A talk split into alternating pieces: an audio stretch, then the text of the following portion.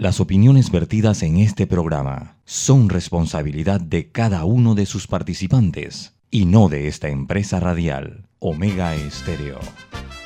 Son las 7 y 30 de la mañana, hora de un buen café y hora de Infoanálisis, el programa de información y análisis más profundo y actualizado de Panamá. Infoanálisis con Guillermo Antonio Adames, Rubén Darío Murgas y Milton Enríquez. Infoanálisis por los 107.3 de Omega Estéreo, cadena nacional.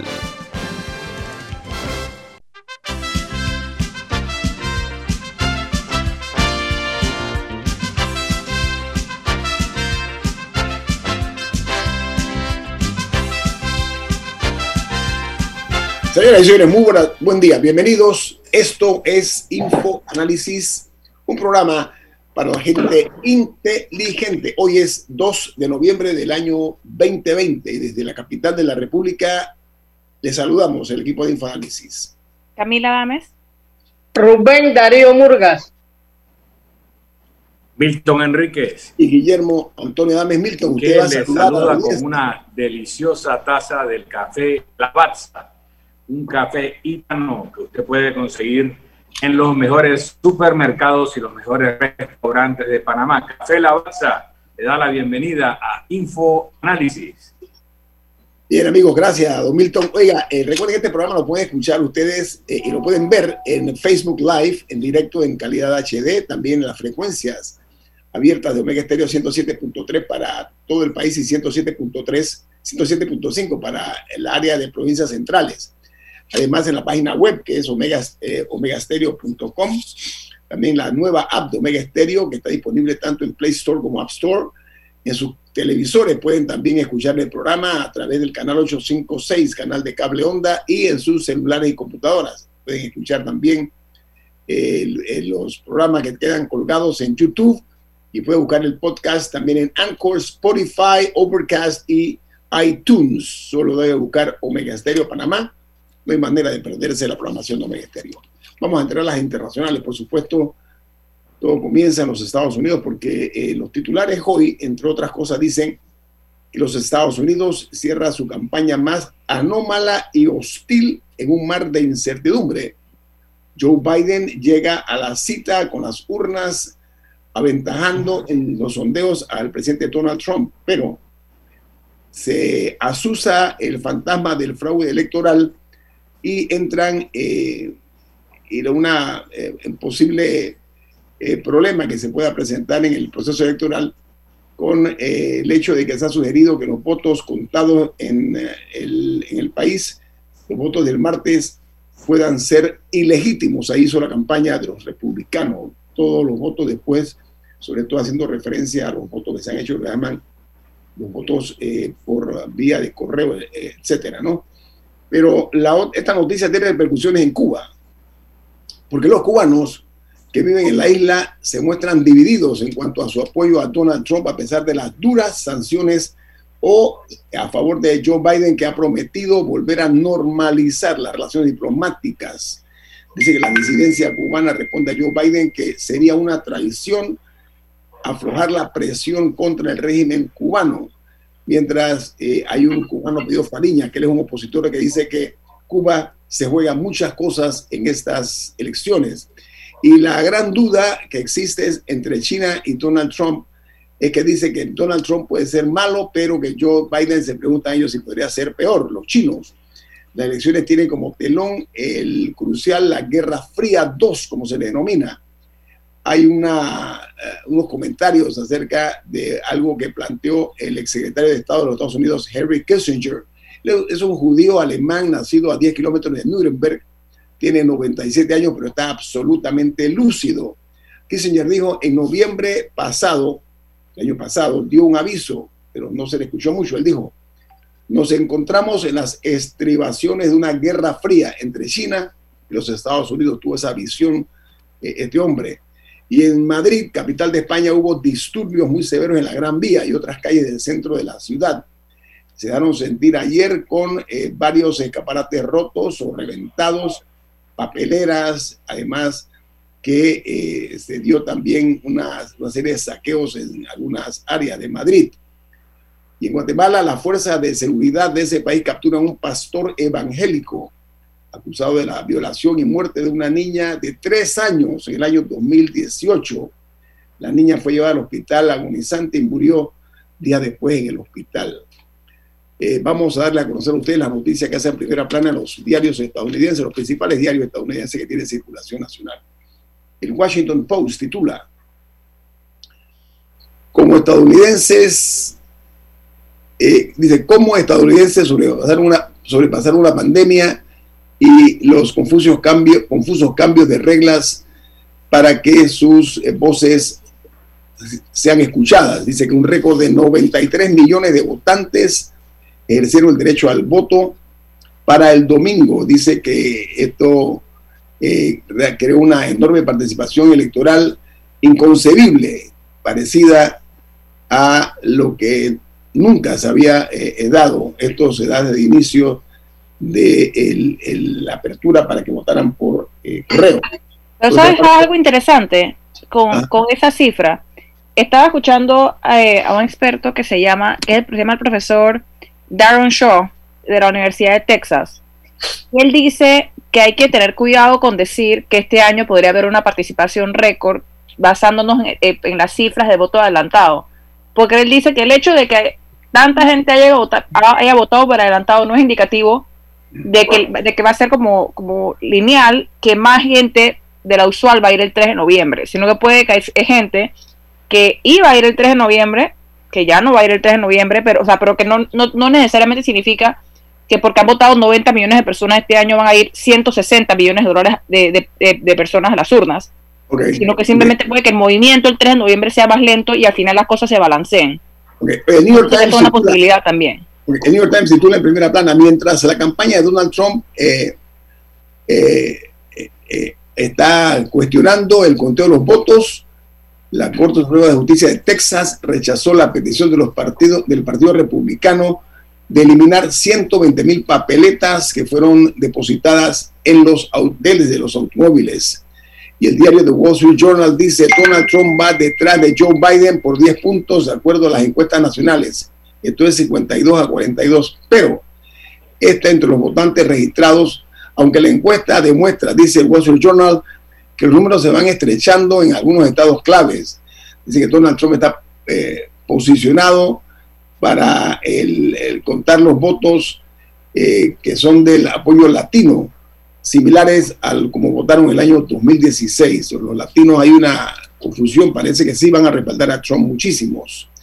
Por otra parte, en Europa eh, alcanza 10 millones de contagios por coronavirus y 45,4 millones en el mundo. Dice que es el récord de casos confirmados en un solo día.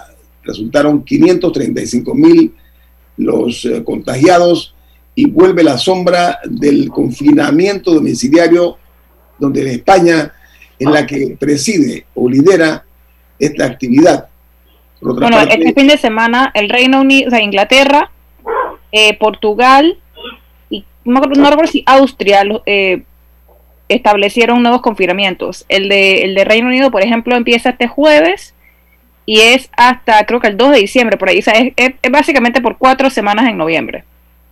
Oiga, eh, el ministro de Relaciones Exteriores de Taiwán dice que hay posibilidad de una guerra con China pero están tratando de evitarla. Eh, han pedido ayuda a las democracias de Occidente frente a un reclamo que está haciendo Pekín de que esa isla eh, eh, es una parte de la China y ellos están ahora mismo ah, muy preocupados y están recurriendo a los estados democráticos. Ellos tienen 15 países que los respaldan. Taiwán. Por otra parte, Taiwán es, un caso muy emblemático, Guillermo, de la eh, eh, eh, Taiwán con el país que más relaciones tiene y con más comercio tiene es con China. ambos se, han beneficiado de, esa, de, esa guerra que, tienen entre... Lo, que pasa es que Taiwán no quiere ser un país socialista y, es una democracia formal. Aunque vino, vino de una dictadura porque Chiang Kai-shek era, era, un dictador. Así mismo es. Oiga, eh, miren que otra noticia de primera plana es que miles de policías, militares y otros agentes de seguridad aspiran a ser electos en las elecciones municipales de Brasil, siguiendo así el ejemplo del hoy presidente eh, Jair Bolsonaro. Y México suma 91.895 muertes por coronavirus. Ayer solamente hubo 149 42 nuevos fallecidos y 4.430 casos en un solo día. La nota añade que el total de contagios en todo México es de 929.392. Y en Argentina, el kirchnerismo busca imponer un jefe de los fiscales y respondan, por supuesto, a Cristina Kirchner. Dice que el kirchnerismo quiere reformar la ley del Ministerio Público Fiscal para remover al actual procurador. Esa es la intentona de la señora eh, Cristina Kirchner, y quiere sacar al procurador porque tiene unos casos contra ella casualmente, ¿no? Mira, yo estoy convencida de que hay un manual que nosotros no conocemos, que no hemos leído, pero que se pasan entre ciertos expresidentes y quizá algunos que están actuales para que vayan adelantando la lectura para cuando les toque. Estoy convencidísima. O sea, hay, hay una red que no conocemos, que no hemos visto. Pero, pero entre todos se conocen y entre todos se comparten las tácticas. Tiene un grupo de WhatsApp, quizá. Oiga, el director de la Organización Mundial de la Salud, OMS, está en cuarentena tras eh, contacto que tuvo con un positivo por coronavirus, pero dice que eh, este hombre no tiene síntomas. Él va a trabajar desde su casa en Ginebra, Suiza. Y en Chile, eh, un estudio revela que la temida falla San Ramón amenaza a 1.700.000 santiaguinos esta falla geológica está ubicada entre 10 a 12 kilómetros bajo la tierra y tiene una extensión de más de 25 kilómetros. Se dice que un sismo que están esperando en algún momento en esta falla afectaría a más de 3 millones de personas en Chile. Y en Costa Rica la pandemia dejará tres años de rezago en las escuelas públicas, a los estudiantes de las escuelas públicas. Dice que la educación a distancia por coronavirus puede dejar secuelas graves en la formación de un millón de estudiantes de colegios públicos en Costa Rica. Y en Guatemala, a dos meses de la reapertura de ese país, están afrontando la segunda ola de contagio de coronavirus. Los guatemaltecos continúan cumpliendo las restricciones eh, emanadas del gobierno eh, de ese país. Y la tormenta ETA se ha convertido en huracán categoría 2 y se desplaza por el Caribe. Va a tocar terreno nicaragüense en las próximas 24 horas y eh, esto lo informa el Centro de Control de Huracanes de los Estados Unidos. En cuanto a, a nuestro país, Panamá reportó 738 casos nuevos de coronavirus y en las pruebas se detectaron dos casos en las playas, particularmente una en Veracruz. No, pero, pero un momento, el, el caso en Veracruz no fue un visitante a la playa, eran personas que vivían en Veracruz. Que, estaban, que estaban yendo a su casa. No, no eran personas que venían de la ciudad, o de, no, eran residentes. Importante distinción. Gracias por la aclaración, Camila. Eh, dice la nota que eh, ayer hubo seis defunciones en las últimas horas y que se realizaron 6.482 pruebas.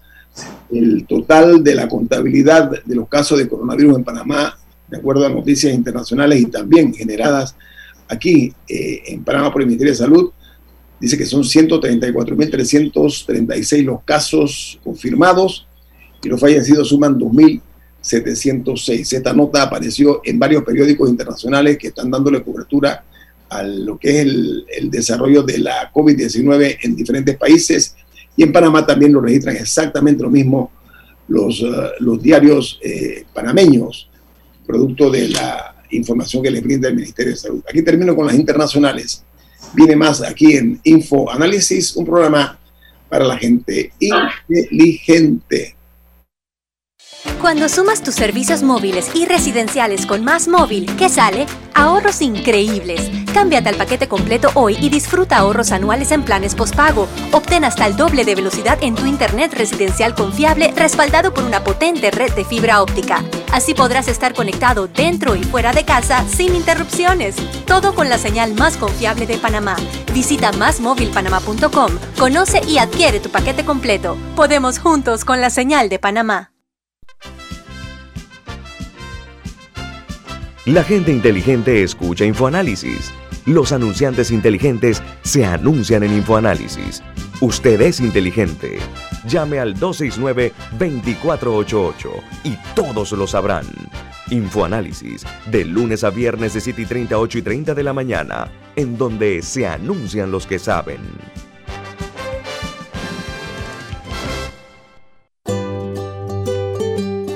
En la vida hay momentos en que todos vamos a necesitar de un apoyo adicional. Para cualquier situación, hay formas de hacer más cómodo y placentero nuestro diario vivir. Sea cual sea su necesidad, en Hogar y Salud los apoyamos haciéndole la vida más fácil, porque contamos con la experiencia necesaria para recomendarle lo que usted necesite. Recuerde, Hogar y Salud les hace la vida más fácil. Visite nuestras nuevas sucursales en Villa Zaita al lado del Super 99 y en Cativa Colón al lado del Super Extra. Estamos abiertos en todas nuestras sucursales del país y le hacemos su entrega de forma gratuita en Panamá Centro. Para mayor información, puede consultar en Instagram y Facebook. Ya viene InfoAnálisis, el programa para gente inteligente como usted.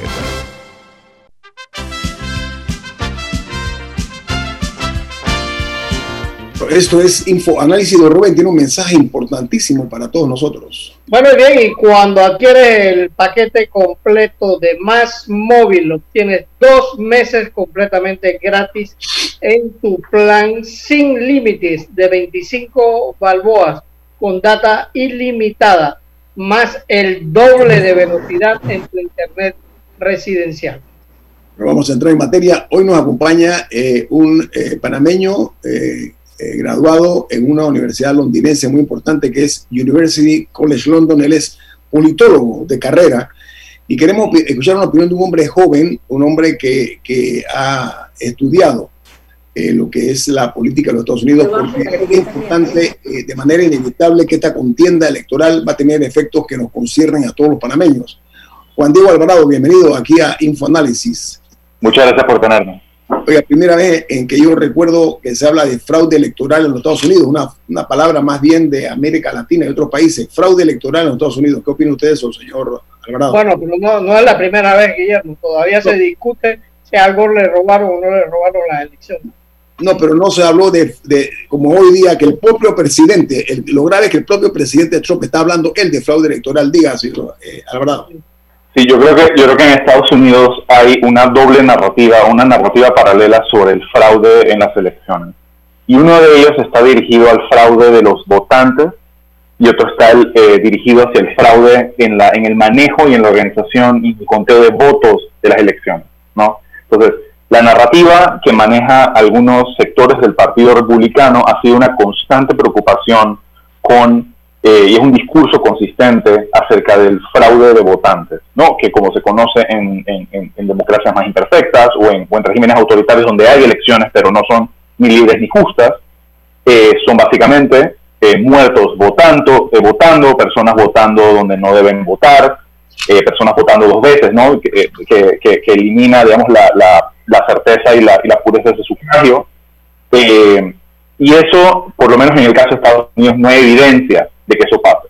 Y la otra preocupación, que es una narrativa que se ha estado eh, intensificando en los últimos meses, ha sido la de el, el, básicamente el fraude electoral en general, no, el no del voto, sino el de el resultado electoral, que aviva discusiones acerca de la, del mismo sistema electoral y de, y de los problemas de la diferencia entre el voto popular y el voto del colegio electoral, que nos recuerdan a las elecciones eh, polémicas del año 2000 entre George Bush por el Partido Republicano y Al Gore por el Partido Demócrata, en la que la decisión básicamente llegó a un caso en la Corte Suprema de Justicia.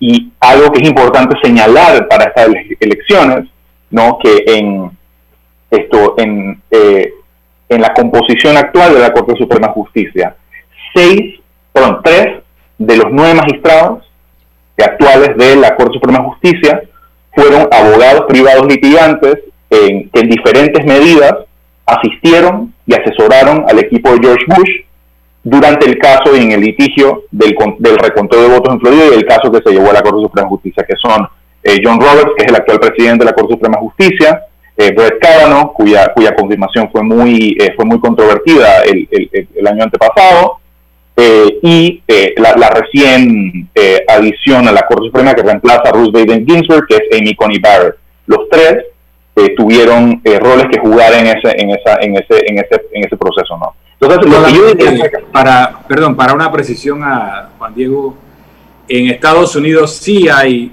evidencias de muchas ocasiones en donde han votado muertos y otras personas en las elecciones. Caso la elección de John Kennedy que en Chicago, el alcalde de Chicago, Daley, que era una maquinaria política del Partido Demócrata, ponía a votar a los muertos.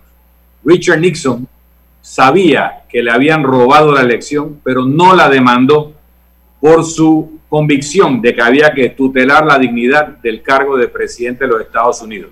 Pero hay evidencia histórica de que en Estados Unidos hacían todo eso que pasa en América Latina pero ellos son más eh, hábiles en no hablar de eso. Sí, pero, yo, al mismo tiempo...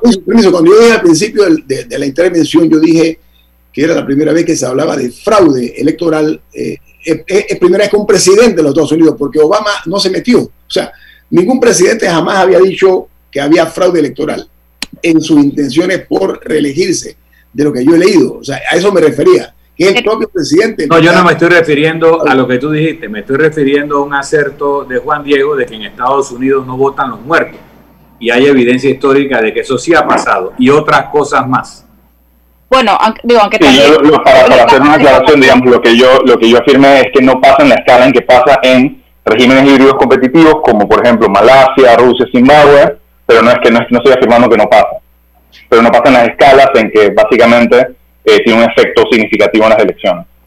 Es más, hay estado, o sea, para que veamos lo, local que son algunas elecciones de Estados Unidos, que no existe un tribunal electoral que le pone las reglas a todo el mundo, sino que cada estado tiene sus reglas específicas y sus sistemas específicos. Hay estados que si tú votaste por adelantado, o sea, que si alguien vota, votó por adelantado la semana pasada y se muere hoy, le eliminan la papeleta. Aunque haya votado legítimamente vivo, la semana pasada, si se muere hoy, le eliminan la papeleta. O sea, hay estados que tienen diversos tipos de control que, que, mucha gente por mucho tiempo ha criticado como que suprimen el voto, pero, pero no se puede hablar de un sistema nacional, básicamente es lo que estoy tratando de decir. yo, lo que, yo, lo que, sí, yo, lo que, yo lo que añadiría a lo que, a lo que menciona Camila es que hay dos, hay dos temas con, este, con este, este discurso sobre el fraude electoral. El primero es que por, como dice el, señor Murgas, por primera vez hay un real, real peligro de que el potencial perdedor no acepte el resultado electoral. ¿no? Y eso es uno de los, digamos, uno de los factores claves en determinar si un sistema es democrático o no, es que si bien, como dice Adam Sheborsky, la, la, la, incertidumbre está institucionalizada, es decir, que no podemos predecir 100% quién va a ganar, porque si no ya, ¿para qué tendríamos elecciones?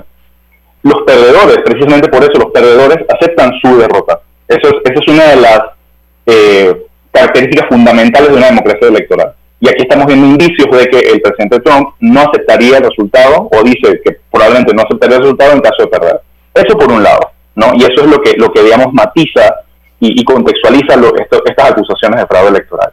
Por otro lado, hay un, un, un problema que es y que hay bastante evidencia en la ciencia política sobre eso y en los estudios electorales en Estados Unidos, que es un problema masivamente mayor eh, y, realmente comprobado que el fraude electoral, que es la de la supresión del voto. Y la supresión del voto en Estados Unidos es un problema porque, a diferencia de muchas de nuestras democracias, inclusive las democracias imperfectas en América Latina, nosotros tenemos unas garantías de ese derecho a sufragio que incluyen, por ejemplo, que los votantes estén automáticamente registrados una vez consiguen la ciudadanía. Es decir, cuando una persona cumple 18 años, uno va a buscar su cédula, pero uno no va al Tribunal Electoral en Panamá a registrarse como votante. No, es un proceso automático. Las elecciones son un domingo.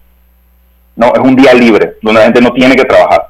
¿no? En Estados Unidos es todo lo contrario. En muchos estados hay que registrarse para ir a votar, ¿no? Lo que por los, por los, eh, los costos transaccionales de, de ir a votar eh, desincentivan el, voto en algunos aspectos. Y el hecho de que sea un martes, por ejemplo, como lo va a ser, y es un martes que no es un día libre, y, muchos trabajos tienen, muchos, muchas, muchas empresas tienen la libertad de decidir si dejan a sus empleados ir o no. Muchos lo hacen, pero no todos, sino es una obligación y, y cuando debería ser un día libre.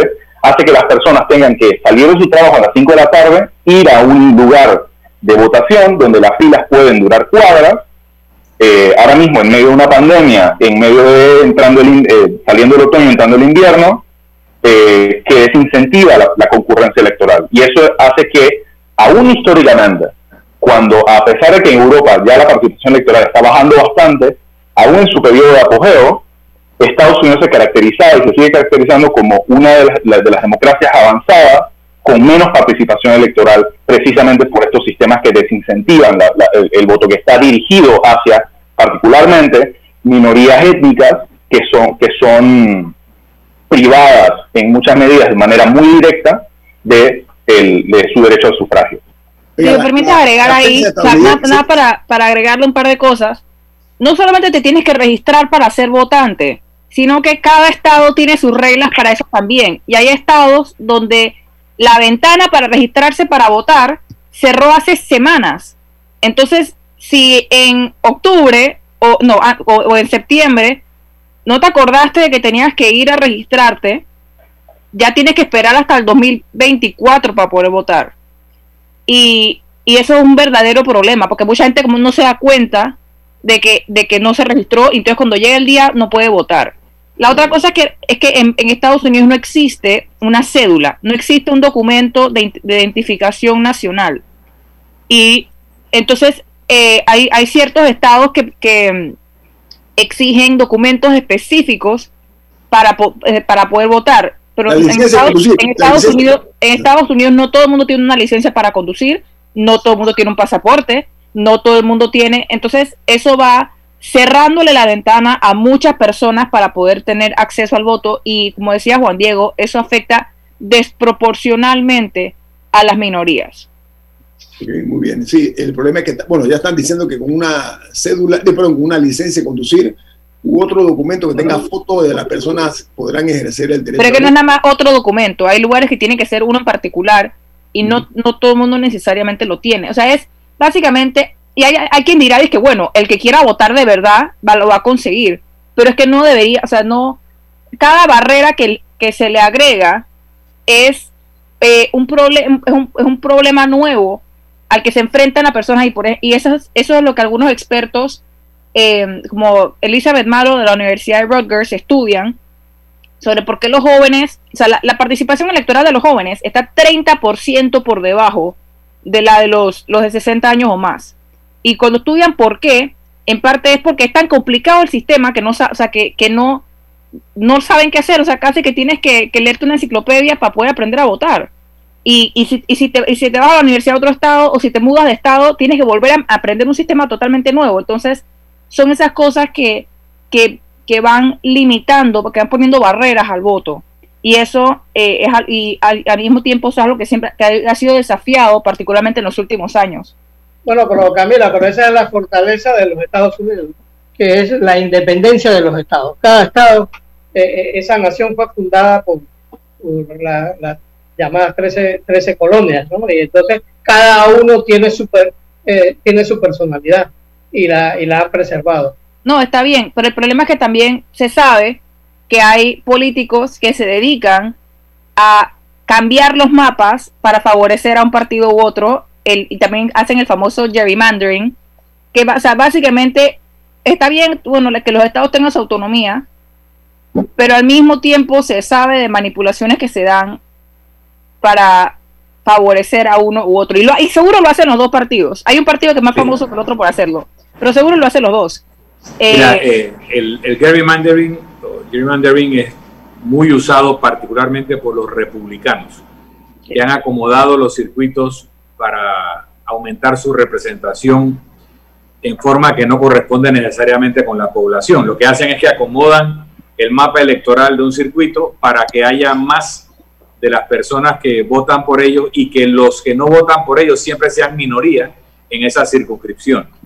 Eh, por otra parte, en lo que dice Rubén, los Estados Unidos se constituyó primero como una confederación y luego como una federación, lo cual hizo un poco más cohesivo el sistema, pero la lucha en doscientos y tantos años de existencia es en tutelar las, la autonomía de cada estado.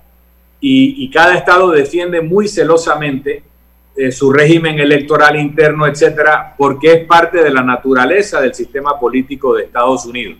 Y por eso todavía tienen un colegio electoral y no hay una votación directa para elegir al presidente de la República. Y si el colegio electoral no llegara a una decisión oportuna, sería el Congreso de los Estados Unidos con su representación la que decidiría quién es el presidente. Así que eh, es un sistema construido tal y como lo estamos viendo operar, donde cada estado tiene reglas propias, etcétera. Sé que vamos a un cambio. en Infoanálisis. En breve Infoanálisis este es un programa para la gente inteligente.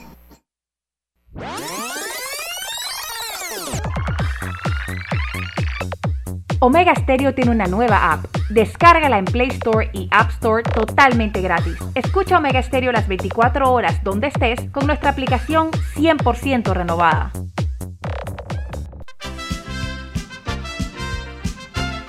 La gente inteligente escucha InfoAnálisis.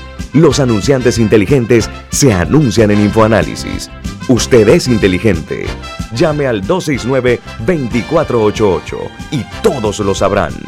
Infoanálisis, de lunes a viernes de 7 y 30, 8 y 30 de la mañana, en donde se anuncian los que saben. Si desea que sus colaboradores trabajen desde su casa, podemos ayudarle. En Solutexa somos expertos en aplicar la tecnología a las técnicas y trabajos de oficina.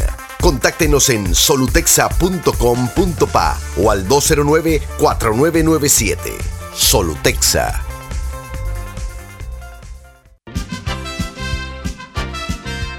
Ya viene InfoAnálisis, el programa para gente inteligente como usted.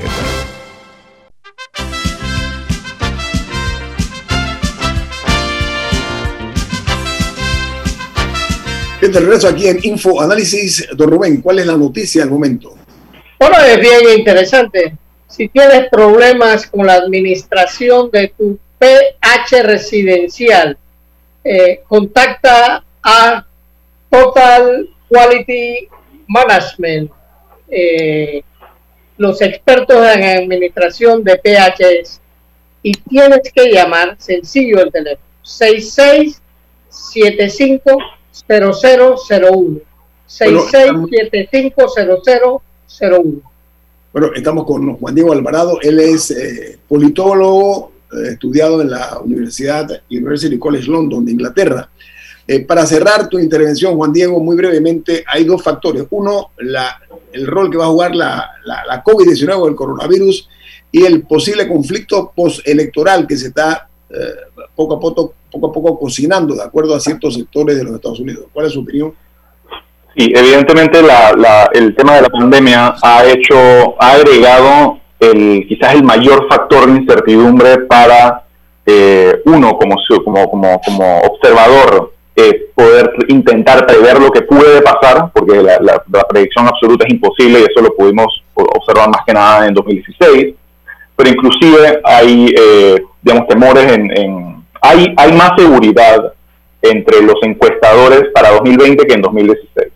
¿no? Hay eh, esta idea de que ya muchos de los errores que se, que se cometieron, que cometieron las encuestas en 2016, se han tratado de afinar para mejorar la precisión en la medición de la, de la, intención del voto para 2020, pero muchos de ellos apuntan que igual la pandemia puede ser un, un riesgo para realmente proyectar o medir cuál va a ser no solo la concurrencia electoral, es decir, cuánta gente va, a ir a votar, sino por quién van a votar, afectando entonces las proyecciones de quiénes pueden ser los ganadores en los respectivos estados que se están disputando, ¿no?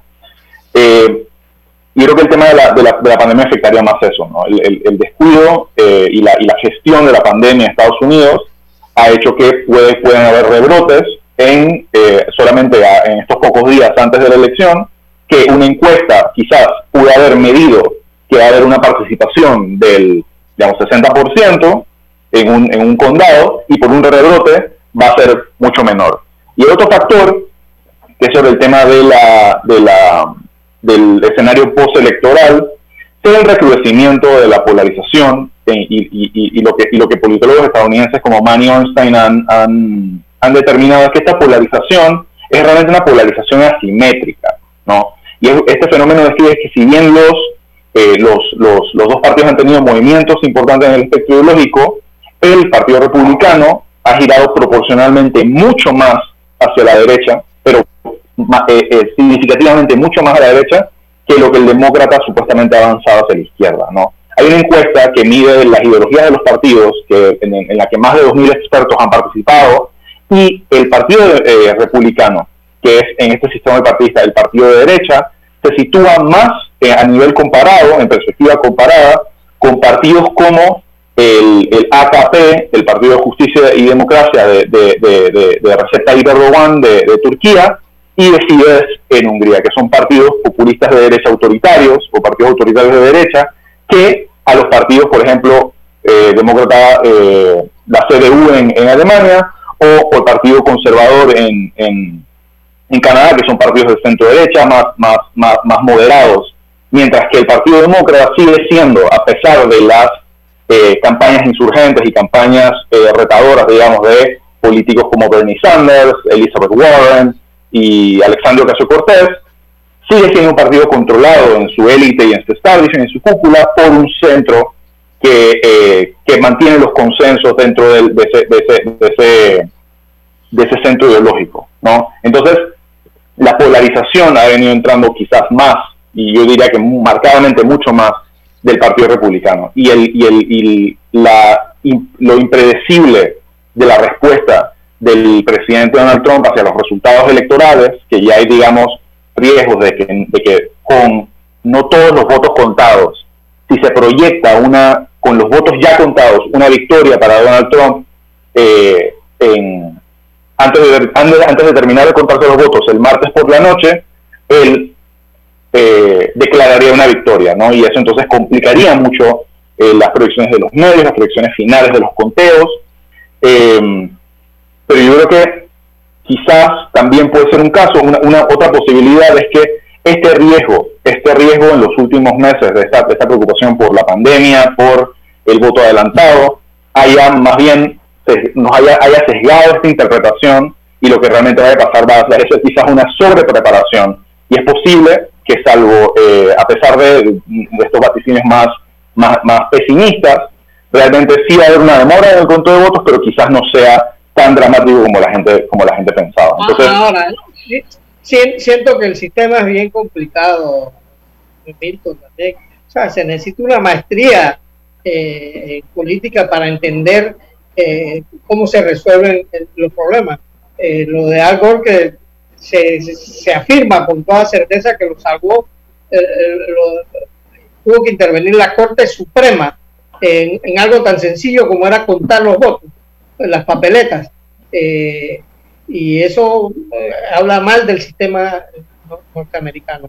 yo creo que la sencillez del sistema eh, es necesario me gustaría oír la opinión de Milton al, respecto. ¿Por qué lo han, lo han complicado tanto? Lo hablábamos hace un momento. Eh, cada estado tiene su propio sistema electoral. Hay estados en donde la mayoría se lleva todos los delegados. Winner takes all. Hay dos o tres estados donde los delegados al colegio electoral son proporcionales a la votación. Lo que pasó en el caso de Florida entre Al Gore y George Bush tenía que ver con que si estaba clara la marca en el cartón donde se oprimía. Entonces, si esa marca estaba más arriba o más abajo, el voto significaba una u otra cosa. Y eso fue lo que al final falló la Corte. Y nuevamente, eh, Al Gore desistió de seguir con la lucha y defender un triunfo que era suyo, por la misma razón que lo hizo Richard Nixon, para no devaluar la presidencia de los Estados Unidos, porque tenía las de ganar esos argumentos, pero no quiso seguir la pelea. Eh, ahora tenemos la Florida, la Florida, fue el escenario de la batalla final, fue en la Florida.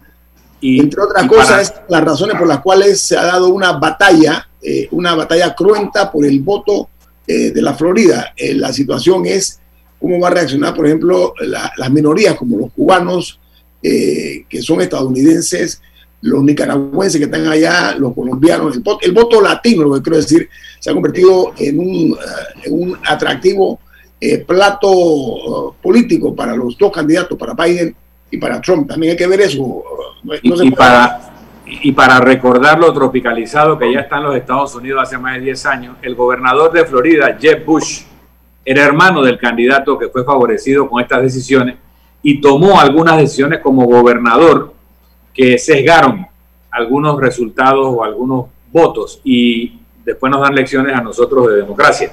Pero el, modelo norteamericano eh, en muchos temas eh, es una lucha constante entre el gobierno federal y los estatales o municipales.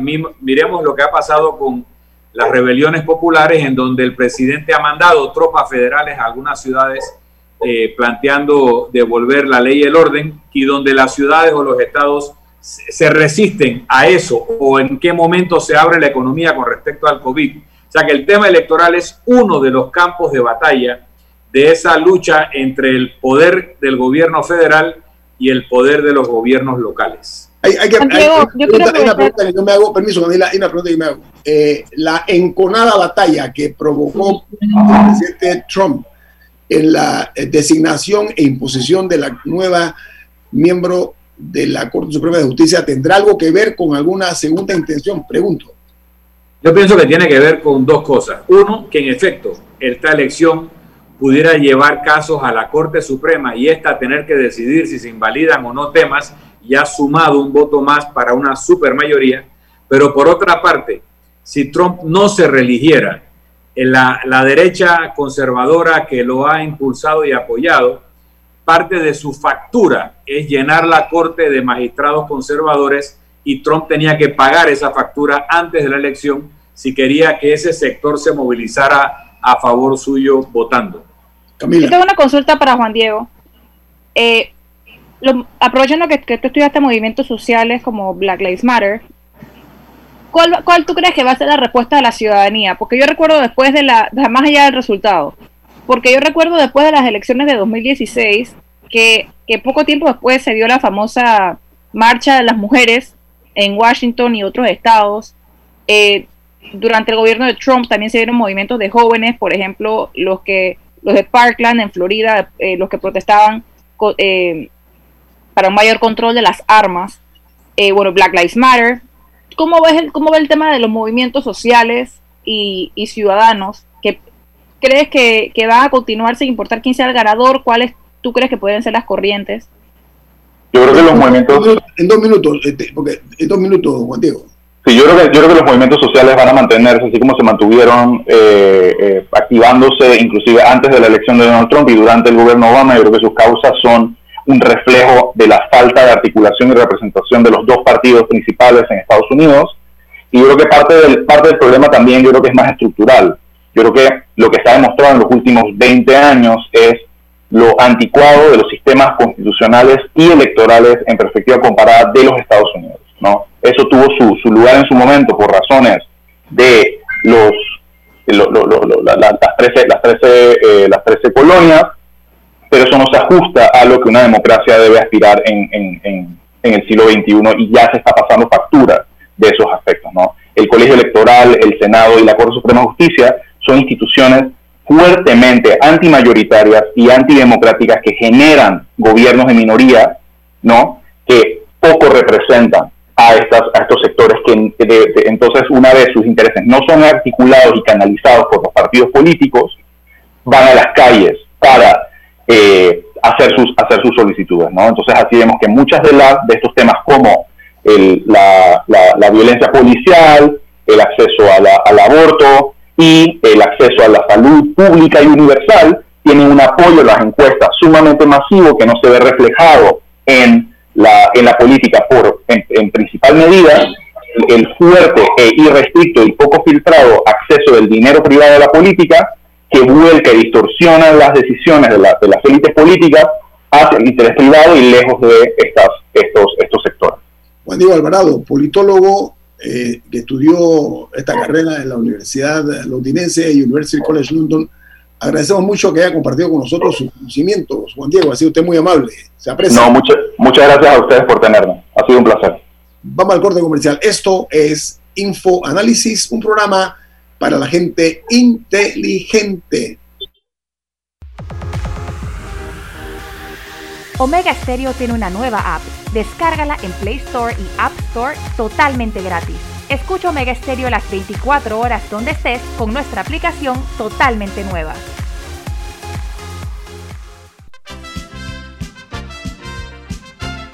La gente inteligente escucha InfoAnálisis. Los anunciantes inteligentes se anuncian en InfoAnálisis.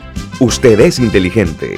Llame al 269-2488 y todos lo sabrán. Infoanálisis, de lunes a viernes de 7 y 30, 8 y 30 de la mañana, en donde se anuncian los que saben.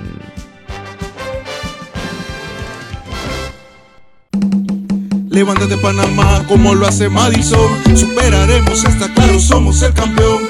Nada nos saca de onda, siempre estamos en la onda. Andamos de boca en boca y alegre como loca loca. Porque los panameños siempre andamos chili. Con flow elegante como Picadilly. Nunca nos dejamos, siempre agarramos el tricky. Y si te contagiamos, sería solo de Stevie Con un regalo para la tía. Levántate, Panamá. Vamos a activar la economía. Levántate, Panamá. Eso es cosa de todos los días. Levántate, Panamá, buenos días. Levántate, Panamá. Todos juntos en el mismo pack. Tenemos a Dorian y también a Sax. Al futuro le ponemos rostro. Saldremos adelante como lo hace el costo. Es que la vida no va en one way. Por eso es que nos vamos para Conway. Estamos más unidos que un imán. Somos Panamá igualito que Titán.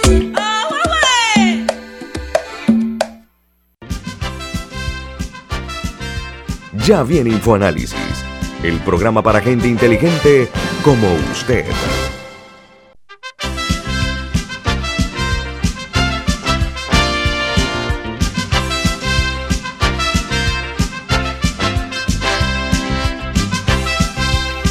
Bueno, de regreso aquí en Info Análisis, don Rubén Murga tiene una noticia importante, don Rubén, ¿cuál es? Bueno, y bien, y es que al adquirir eh, puntos tus servicios móviles y residenciales de Más Móvil con el paquete completo, obtienes beneficios increíbles. Visita másmóvilpanamá.com y adquieren.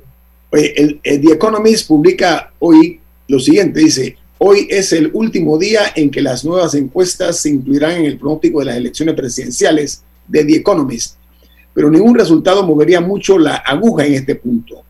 Hasta ahora, nuestros periodistas de datos han recopilado el resultado de más de 1.500 encuestas y la gran mayoría apunta a una rotunda derrota del presidente Donald Trump. Y a diferencia del año 2016, no ha habido señales de un cambio tardío en su dirección. Nuestro modelo, dice The Economist, sugiere actualmente que Joe Biden lidera al presidente en la mayoría de los estados del norte en el campo de batalla, así como en la Florida, Carolina del Norte y Arizona. La carrera también es incierta en Georgia, Iowa y Ohio, y el retador tiene una oportunidad extrema o externa, perdón, de ganar Texas. Esto le da un camino sólido hacia una mayoría en el colegio electoral. La única esperanza del presidente es que las urnas sean dos veces más propensas a errores que de costumbre o que los tribunales arrojen suficientes papeletas para inclinar la balanza en su dirección. Usted ha dicho siempre, su Murga, que la duda de las encuestas puede, ahora las encuestas se están jugando su prestigio no únicamente en América Latina, sino en los Estados Unidos, ¿no?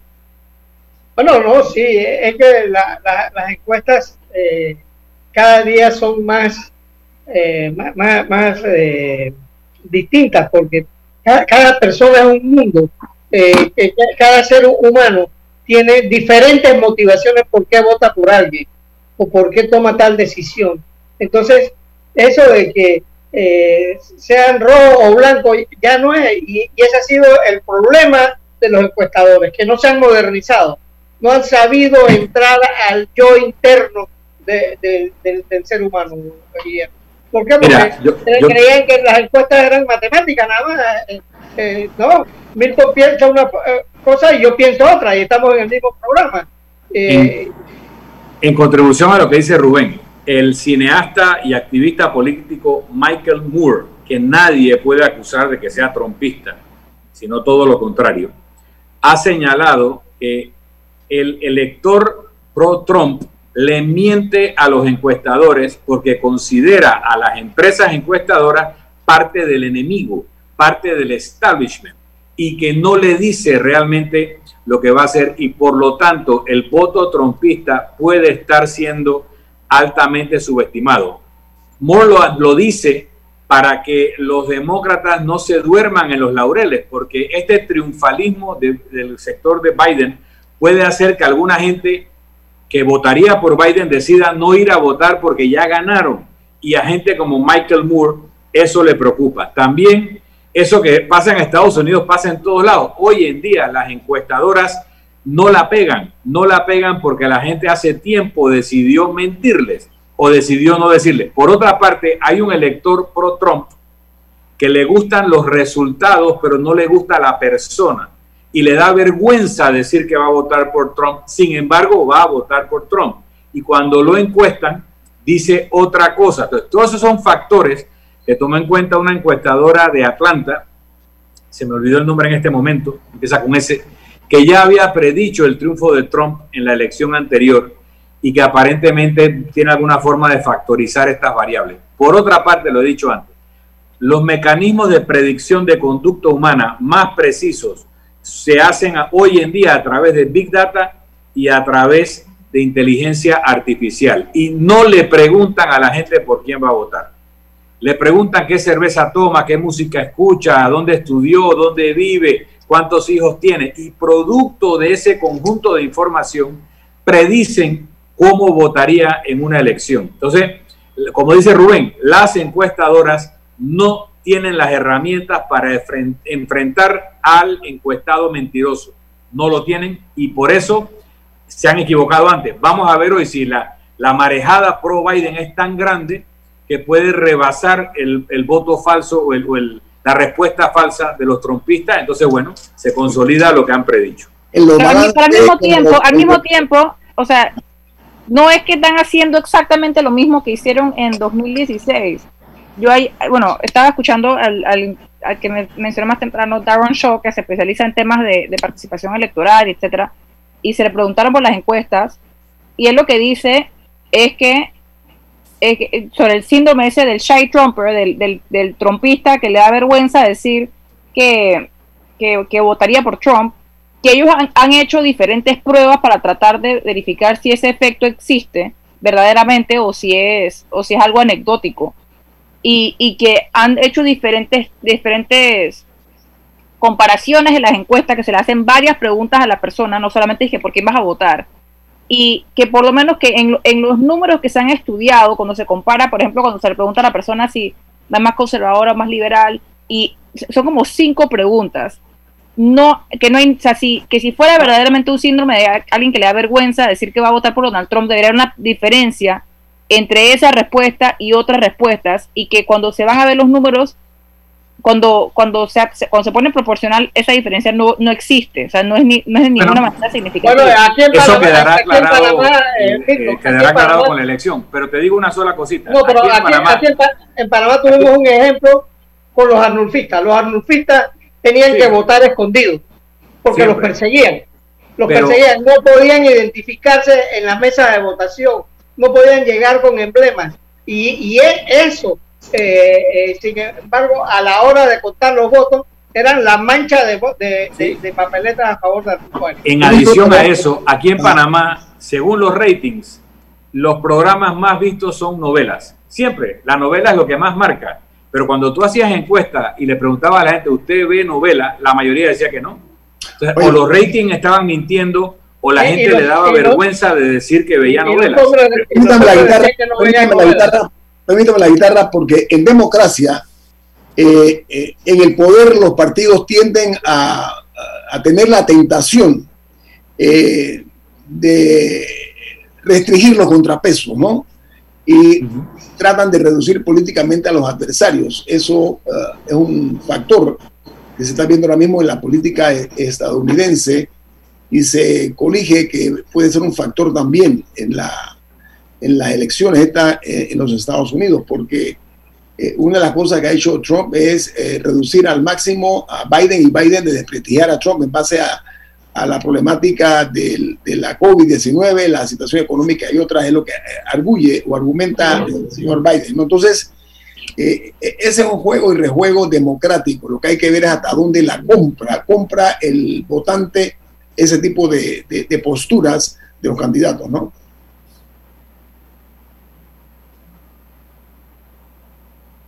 No sé. Yo, básicamente lo que quería decir es que, es que sí se han tomado cuidado, y, y yo no digo que la vayan a pegar necesariamente, pero sí hay personas haciendo mediciones de manera distinta y tratando de verificar resultados. Y, y estudiando el tema. No es que nada más le preguntan a la gente sí o no y pasan a la siguiente persona. O sea, sí hay un, una metodología que se está estudiando detrás de esta cosa. Y entre todo, por más que, que la gente desestime el resultado de las encuestas, las encuestas son importantes. Los censos son importantes. Científicamente, científicas, claro. El problema, Camila, mi argumento es que ya muchas no son científicas y porque se llamen encuestas se equivocan. Desde hace 10 años en América Latina, Panamá incluido, las encuestadoras se equivocaban o manipulaban, porque también pasa eso. Hay encuestadoras que manipulan el cuestionario para que salga la respuesta que quieren poner porque tienen algún interés, pero hay otras que simplemente no saben controlar la mentira tú no estás obligado a decirle la verdad a una encuestadora. Si la encuestadora no es un ente oficial, está bajo juramento. Entonces, la gente ya no ve a la encuestadora como este ente bien, eh, bien intencionado. Cuando tú sospechas de quién te está llamando, pues te llaman por teléfono, tú no sabes quién te está preguntando, tú dices lo que te dé la gana. Entonces, mi punto es que lo científico es aquello que realmente está diseñado para producir un resultado sin contaminación. Te doy un ejemplo. Aquí en Panamá, en la elección del año 2014, el gobierno de turno le pedía a los funcionarios que le dieran listas de 10 a 20 nombres, con nombre, número de cédula y de número celular. Y le decían, a estas 10 personas la va a llamar una encuestadora. Si no contestan que van a votar a favor del candidato oficialista, tú estás despedido el lunes. Entonces, esas personas le comunicaban a sus listados, me tienen amenazado así, contesta lo que te contesta lo que te están diciendo y después vota como te dé la gana. Cuando tú multiplicas esos 50 mil servidores que hayan hecho esto por 10, son 500 mil personas. Cualquier encuesta que se hizo en Panamá en esa época estaba viciada, porque la muestra estaba viciada. Entonces, tú no puedes confiar en una encuesta, por más bien intencionada que esté, si te vician la muestra o si te convencen de que quien te va a llamar es el enemigo del sistema. Y eso es lo que está planteando gente como Michael Moore. Solamente eso ya deja de ser científico. Tenemos, dos minutos, yo quiero referirme a algo. Por primera vez, los candidatos presidenciales, los dos, son personas longevas. Son personas con muchos años a cuestas eh, en los hombros. Hay que tomar en cuenta, la primera vez que hay dos hombres de tanta edad que están aspirando a la presidencia de los Estados Unidos. Es un factor que también hay que ver. Por supuesto que Biden es mayor unos cuantos años a, Trump, pero los dos están más arriba del séptimo piso. Ese es un factor que hay que tomar en consideración también por primera vez en la historia de Estados Unidos. Bueno, ya una, una activista de la campaña de los demócratas presentó a Kamala Harris en Texas como the next president of the United States, la próxima presidenta de los Estados Unidos. Ese es otro error. Kamala no lo desmintió. Es un error muy grande que ha cometido esa dama muy grande. Eso desalienta a muchos votantes. O sea, las imprudencias se pagan a partir de hoy, más que ayer. Entonces hay que tener en cuenta eso. Lo que se diga o no se diga puede cambiar o darle un giro al resultado. Lo cierto es que... Pero como tú dices, es por primera vez que es tan importante el candidato a presidente como el candidato o la candidata a vicepresidenta o vicepresidente. Eh, porque sí, por razones de edad de los dos candidatos a presidente, eh, es posible que no termine el periodo. De todas maneras, en el caso de ambos, eh, tanto Kamala Harris como el vicepresidente Pence pueden ser los candidatos presidenciales en el 2024. Kamala estaría posicionada, gane o pierda esta elección, el, el tiquete demócrata estaría posicionada como la front runner para la siguiente elección. Ahora, eh, caminar en el, en, el, en el, filo de la confrontación ha sido el estilo de Donald Trump. Él, eh, él es muy dado a eso, eh, es un hombre que se expresa con un tono más biliar, Fernando Billis, ¿no? cuando expresa opiniones acerca de sus adversarios. Yo no sé hasta dónde también eso va a funcionar en la sociedad estadounidense. Pregunto si eso funciona realmente o no, ese tipo de expresiones, alguna vez hasta groseras. No sé, Milton, ¿cómo la ves tú? Un, un minutito. Se nos acabó el tiempo. Solo me queda brindar con una deliciosa taza del café Lavazza que presentó Infoanálisis. Bueno, gracias a todos ustedes por acompañarnos. Recuerden, mañana, 7.30 de la mañana, es la, el compromiso eh, con Infoanálisis. Este es un programa para la gente inteligente, el equipo de Infoanálisis. Camila Dame. Rubén Darío Murgas. Milton Enríquez. Y Guillermo Antonio Gámez, nos vamos. Y nos vemos Gracias. hasta mañana. Mañana. Hola. Ha terminado el infoanálisis de hoy. Lo esperamos mañana, de 7 y 30 a 8 y 30 de la mañana, para compartir la información y el análisis más profundo e ilustrado de Panamá. Infoanálisis con Guillermo Antonio Adames, Rubén Darío Murgas y Milton Enríquez. Infoanálisis por los 107.3 de Omega Estéreo, cadena nacional.